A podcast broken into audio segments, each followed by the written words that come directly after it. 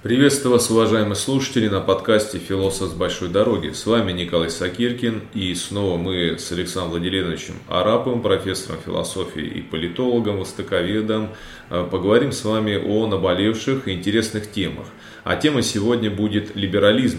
Что это такое, возможен ли и нужен ли либерализм в российских условиях? И привет, Александр Владимирович, для начала. Добрый день. Что такое вообще либерализм? Потому что этим словом у нас принято пугать, его наши пропагандисты взяли на вооружение. Вообще, давай вот вернемся к основам. Либерализм, либеральные ценности. Что это? Ну, начнем с того, что действительно само понятие либерализм у нас как-то в России опозорено и стало ругательством. Э, не могу сказать, что в этом нет вины э, тех, кто в России называл себя либералами, но, как правило, на самом деле таковыми не являлся. Да, потому что, например, если мы в 93 году видели э, что стрельбу по парламенту, да, то, конечно, те люди, которые это делали, вряд ли могут на самом деле называться либералами, так скажем. Вот, но с ними часто как раз либерализм и э, ассоциируется у нас в России. Да. То есть я всегда говорю, что у нас либерализм и демократии, кстати, в России не повезло. Что, потому что у нас зачастую либералами и демократами назывались э, люди, которые ни теми, ни другими не являлись, и свои э, практики, так скажем, совершенно не либеральные и не демократические, э, называли вот э, этим э, ярлыком либерализма и демократии. Да. Э, а сама, сам либерализм это идеология, для которой главная ценность это свобода. Э, и который ради свободы может готов э, пожертвовать э, безопасностью, комфортом, какими-то гар социальными гарантиями, даже уверенностью в завтрашнем дне. Вот для него свобода важнее, чем вот это все. Да. Кстати, это немного, ну, условно роднит даже чем-то с левыми идеями. Безусловно, в определенных политических ситуациях и либералы, и э, социалисты рассматривались как левые. Например. Наверное, поэтому сейчас моден левый либерализм, так называемый. Да, да. В принципе, э, либерализм начался как революционное э, движение, да, если мы возьмем именно вот 18 век, да, эпоху э, больших буржуазных революций, да, как их называют. Вот, то это как раз были либеральные революции под знаменем свободы. Но здесь, если мы говорим о социализме и о либерализме, то и те, и другие, для тех и других очень важны права.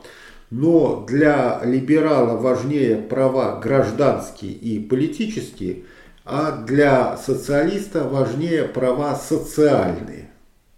То есть, условно, для либерала важнее свобода слова, печати, собраний – то для социалиста важнее право на э, труд, право на медицинскую помощь, право на образование и так далее. Да, вот. То есть и те, и для тех, и для других важны права, но при этом права немножко разные, акценты расставлены э, по-разному, так скажем, у либерала и у э, социалиста. Социалистов в широком смысле. Да включая сюда и социал-демократа, и коммуниста, там, и еще какого-то социалиста. Вот. А если говорить уже о демократии, то в принципе демократические основы, они близки всем. И это основа, по сути, социализма, коммунизма и либерализма. Ну, скажем так, да, это немножко другое, скажем так, демократия, диктатура, это немножко другое, э, другое деление идеологии, да, то есть Э, социалист может быть и демократом, сторонником демократического социализма, и может быть сторонником диктатуры пролетариата. Да, то есть вот э, э, может быть таким революционным, революционным социалистом. Да. А либерал может быть сторонником диктатуры? Это противоречит корню. Э, либерал э, всегда за гражданскую свободу. А, то есть вот здесь диктатура полностью исключается. Да, либерал всегда против э, диктатуры. Но здесь сразу надо сказать, что мы сейчас говорим о политическом либерализме. Есть еще либерализм экономический. Вот. Либерал в экономическом смысле вполне может быть сторонником диктатуры. Вот объясни тогда давай слушателям либерализм политический и либерализм экономический В чем их различие?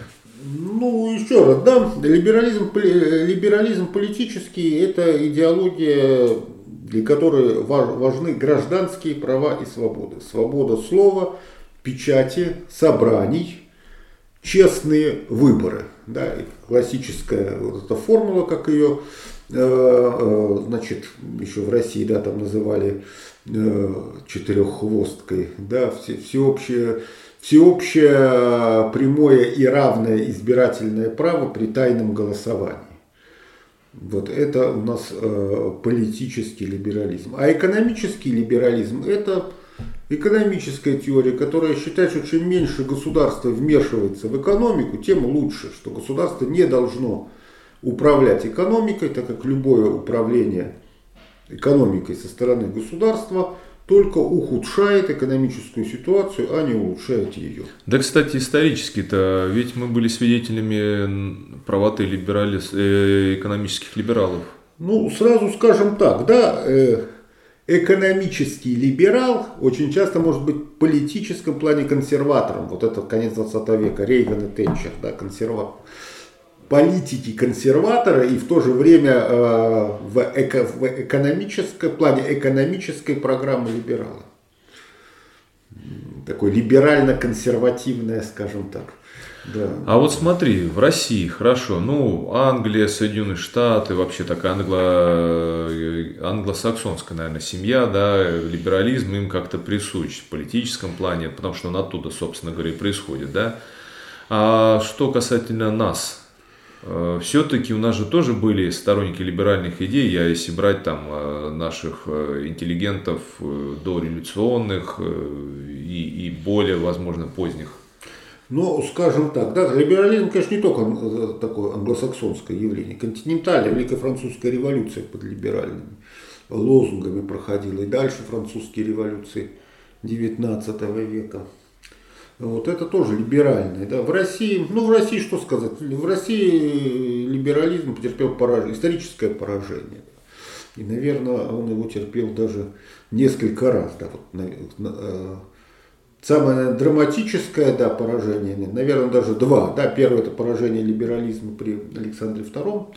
Э, и второе, точнее, на переходе, да, вот убийство Александра II и дальше переход от правда, надо сказать, очень умеренного либерализма Александра II э, к жесткому национальному консерватизму Александра III. Который, кстати, отчасти вот эта политика жесткости, милитаризма и русификации привела к большим да, проблемам. Он был национальный консерватор. Собственно говоря, национальный вопрос, который идет оттуда, так и не был решен, усугубился и в СССР, и в итоге в общем-то, как-то не очень решился. Да, но второе, второе, это поражение, конечно, поражение временного правительства. Но опять-таки здесь надо сделать важную оговорку. Временное И я прерву, собственно говоря, мы здесь столкнулись опять, что не очень-то их, э, не очень нормальные были представители, опять-таки, вот не, не везло нам.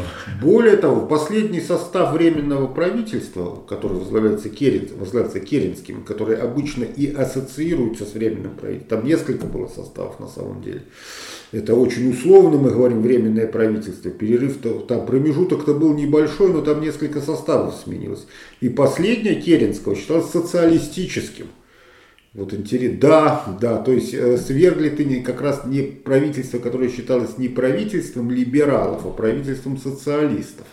Я насколько помню, а отец Набокова у нас не был представителем либерального? Да, это именно либеральный. Да. Вот я читал его книгу и воспоминания. Он очень негодовал в отношении вот этих Керенского и всего да, прочего. Да. И их отставили на второй план. Кстати, наиболее разумные вещи предлагали именно вот э, Набоков и его сторонники. А потом внутри их же партии произошел раскол. Ну и, в общем-то, они остались не у дел. Ну, а дальше мы уже знаем, что было.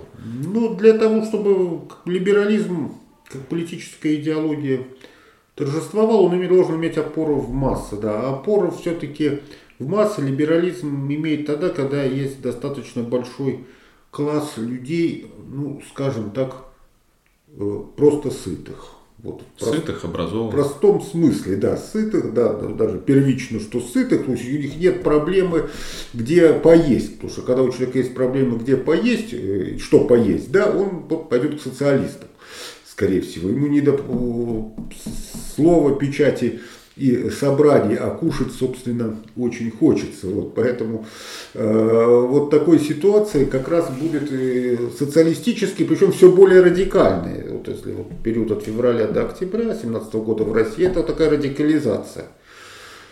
Э, вот. И, э, то есть либерализм, да, должен быть условно некий средний класс, да, понимаем, который можно понимать э, в самом широком смысле и, с разными критериями к нему принадлежит, но так, так или иначе, да, это, это сытые и э, люди, которые, скажем так, не э, сильно боятся за свое будущее.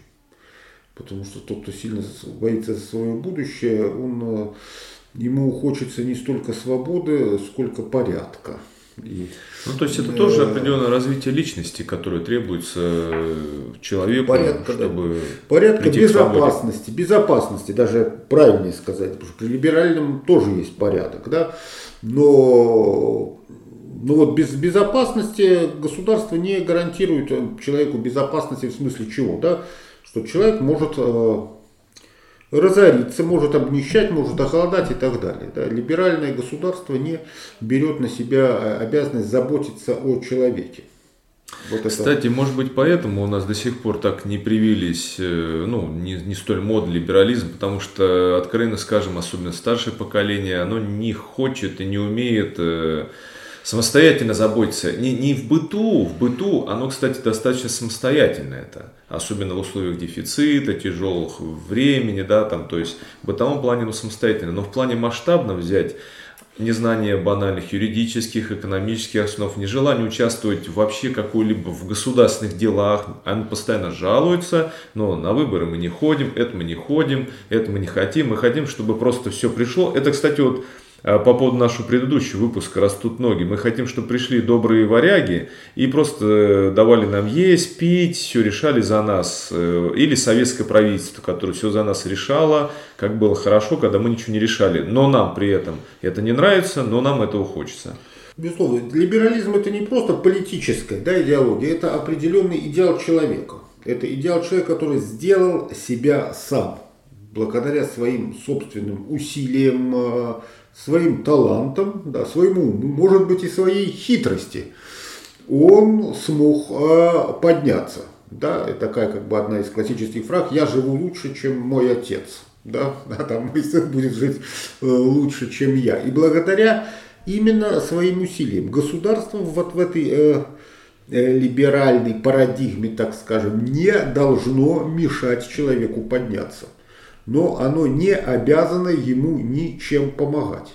Но на самом деле... А если он оступится, оступится, оно не обязано его страховать. На самом деле, я бы, например, вот, наверное, еще что немаловажным. Э, я когда рос, мы привыкли как раз, может быть, я сейчас не прав, поправь меня, э, к той ситуации, когда о тебе вообще не заботится государство никаким образом.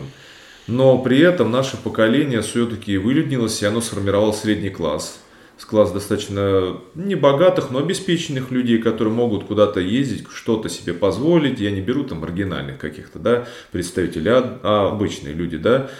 Люди, собственно говоря, мы ничем не обязаны, кроме как там помогали себе сами, помогли родители, то есть надеялись только на свои силы, наши семьи.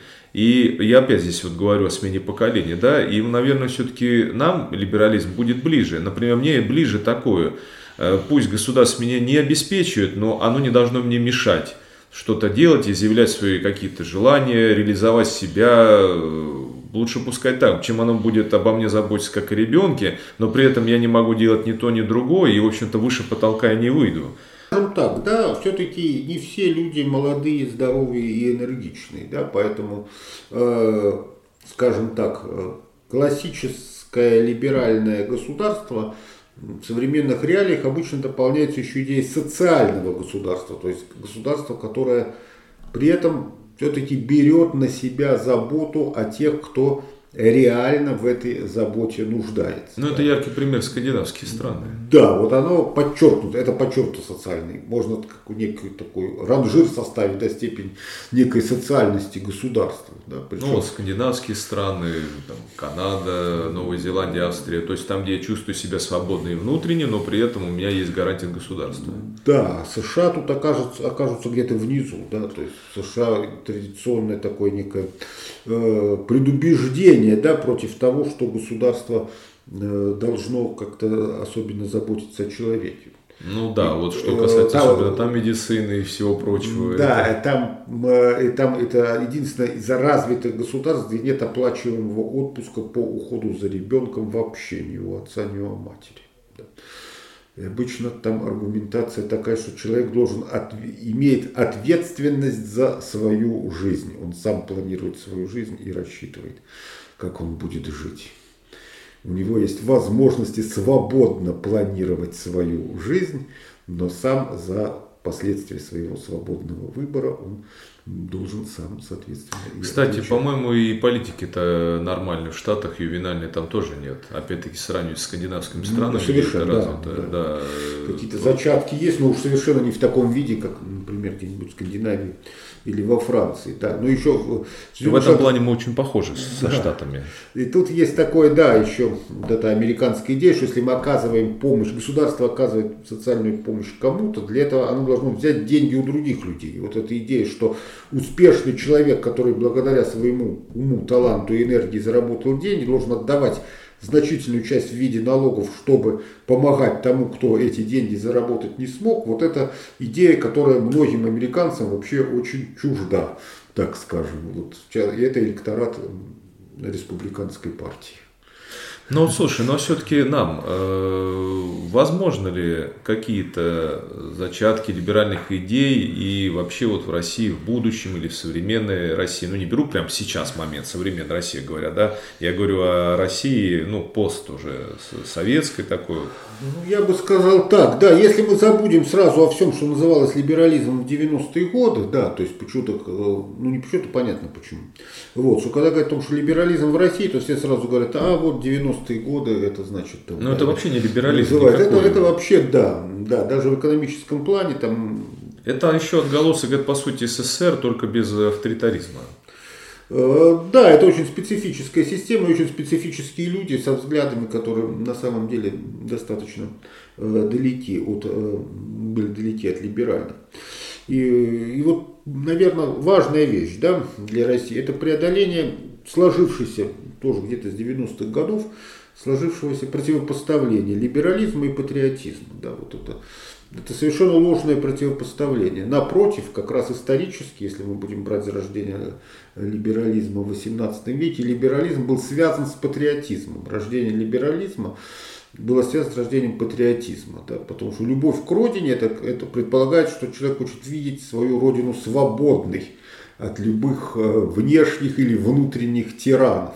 Да, кстати, вот российский патриотизм, он очень какой-то, это какой-то чудовище Франкенштейна. Мы, не нужно говорить ни о чем плохом, но, извините меня, если я что-то люблю, я хочу изменить. Если мне это было все равно, я просто взял бы там, грубо говоря, там уехал, ушел, и все, я бы ничего не менял. А если я забочусь о человеке, даже вот возьмем на уровень человека, я постоянно и вижу, что он пропадает, я хочу ему помочь, если он мне близок по-настоящему. Также, по-моему, и со страной. Да? Если вижу, что она пропадает, или в ней что-то надо менять, я в ней хочу что-то менять. Давайте еще сам переход, вот Марсельеза, да, вперед сыны Отечества на нас идет тиран стая. Вот это важный переход от подданных э, монарха к сынам Отечества. Да, и это как раз, и это как раз переход одновременно и, э, и патриотический, и, и либеральный. Да, вот это, вот это очень э, существенный именно для европейского либерализма момент. В то время как у нас собой, вот обеих сторон почему-то. Для либералов э, патриот это часто ругательное слово, а для патриотов либерал однозначно это ругательное слово. Но при таких подходах, я думаю, ничего не получится. Ну, а хорошо, с этим проблема, да. Что еще нужно нам изменить, да? Возможен ли либерализм у нас? Нужен ли он нам? Я думаю, что либерализм э, возможен, да, но если опять-таки, да, либерализм, э, если мы будем понимать его в классическом э, виде, да, потому что опять-таки, да, начинаешь говорить о либерализме, тебе говорят значит, трансгендеров каких-то тебе, значит, на да, кстати, вот шею, откуда это взялось? На шею посадят. Это отдельная тема, но это вообще не либерально, это, это постмодернистские идеи скорее левацкого такого толка. Да, ну, да левые же всегда это это, это, это Мишель Фуко, да, был связан был с этим левацким, да, левацким движением во Франции. Да, потому что если мы возьмем 19 век правления классических либералов да, в разных странах, ну, ну, совершенно они не поддерживали никакой ЛГБТ. Это. Ну, для меня это не либеральный дискурс, это, это постмодернистский дискурс, так скажем, да, связанный с, с гендером, а, ну не только для меня, но, но исторически действительно постмодернистский, да, с гендером, с сменой гендера и так далее. Да. Либерализм, если мы возвращаемся да, как бы к истокам, это свобода слова, печати, собраний, честные выборы. Да. Вот это, собственно говоря, классические, классическое, э, классические либеральные ценности, классические либеральные идеи. Да в либеральной демократии уважение прав меньшинств. Да, ну что значит уважение прав меньшинств? Это значит не преследовать э, людей, которые оказались в меньшинстве по своим, скажем, идеологическим взглядам, да, по своей религии еще почему-то, да. Э, вот. Э, если брать, так сказать, да, какие-то э, сексуальные меньшинства, да, о чем говорят. Да, ну, условно говоря, это вот не вешать, э, не вешать э, представителей сексуальных меньшинств. Да, но это не значит, что кого-то, кому-то навязывать именно то, что, то, чтобы быть сексуальными меньшинствами и так далее. Да. Вот, то есть они имеют право таковыми быть без того, чтобы нести за это уголовное наказание. Все. Вот это классическое либеральное отношение к сексуальным меньшинствам. За это не следует наказывать в уголовном порядке. Получается, что нам просто нужно время, скажем так. Опять-таки, все во время, в образованность и укладывается, упирается. Время, да, потому что здесь вопрос – не каких-то вот пугал, да, таких вот, да, что вот либерализм э, как какой-то пугало, да, и какая-то такая вот идеология, которая должна как-то вот внедряться. Вот у нас как-то еще привыкли, что может быть по коммунистическому, что если у нас какая-то есть идеология времени, что то ее как-то надо насильственно внедрять. Нет, наверное, и такие классические идеологии, как консерватизм, как либерализм, они не внедряются, они прорастают так скажем, они становятся вполне естественным, да, желание, чтобы, например, голос человека был услышанным да, в политическом э, плане, да, в социальном плане. Вот отсюда, наверное, это берется. Да. И готовности, конечно, взять ответственность за свою судьбу в свои руки.